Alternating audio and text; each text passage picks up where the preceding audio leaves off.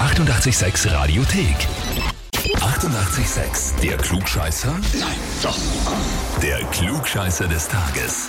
Und da haben wir jetzt den Bernd aus Drösing dran. Ja, hallo. Bernd, wir haben eine E-Mail bekommen. Du bist von einem Kollektiv von Menschen angemeldet worden zum Klugscheißer des Tages. Sie nennen sich nur die Kollegen. Okay, ja, wahrscheinlich meine Fußballkollegen. Wer gehört denn da alle dazu? Zählen wir auf ein paar Namen, ein paar Verdächtige. Es ist der Joshi, der Andi, der Harald, der Trainer, die komplette Mannschaft, sage ich mal, von äh, SC Drösing. Die klingen eh schon Okay. so. Die klingen schon so. Pass auf, Sie haben uns geschrieben, wir möchten den Bernd zum Klugscheißer des Tages anmelden, weil egal was man sagt, er weiß immer alles besser. Auch wenn wir recht haben, muss er immer seinen Senf dazugeben. Und jetzt kommt, jetzt wird spannend. Und wenn er bei 886 eine Frage nicht richtig beantwortet oder weiß, ist immer die Frage schuld und nicht die Antwort. Ja, das kann schon passen. Das mache ich schon gerne. Das ist ein sehr spannender Zugang, ja, dann war die Frage eben schlecht oder blöd Einfach gestellt, blöd, ne? ja. ne? Ja, genau, Sehr- aber Flex. das.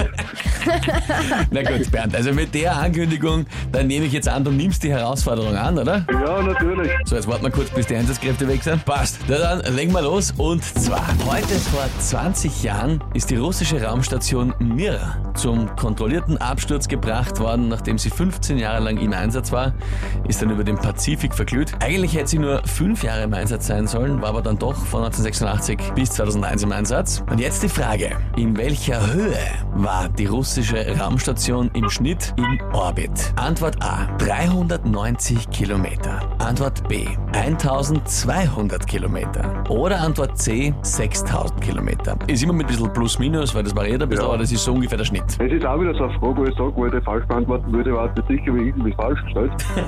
äh, ich muss raten und dann einmal sagen, die Antwort B. Antwort B, 1200 Kilometer. Ja, genau.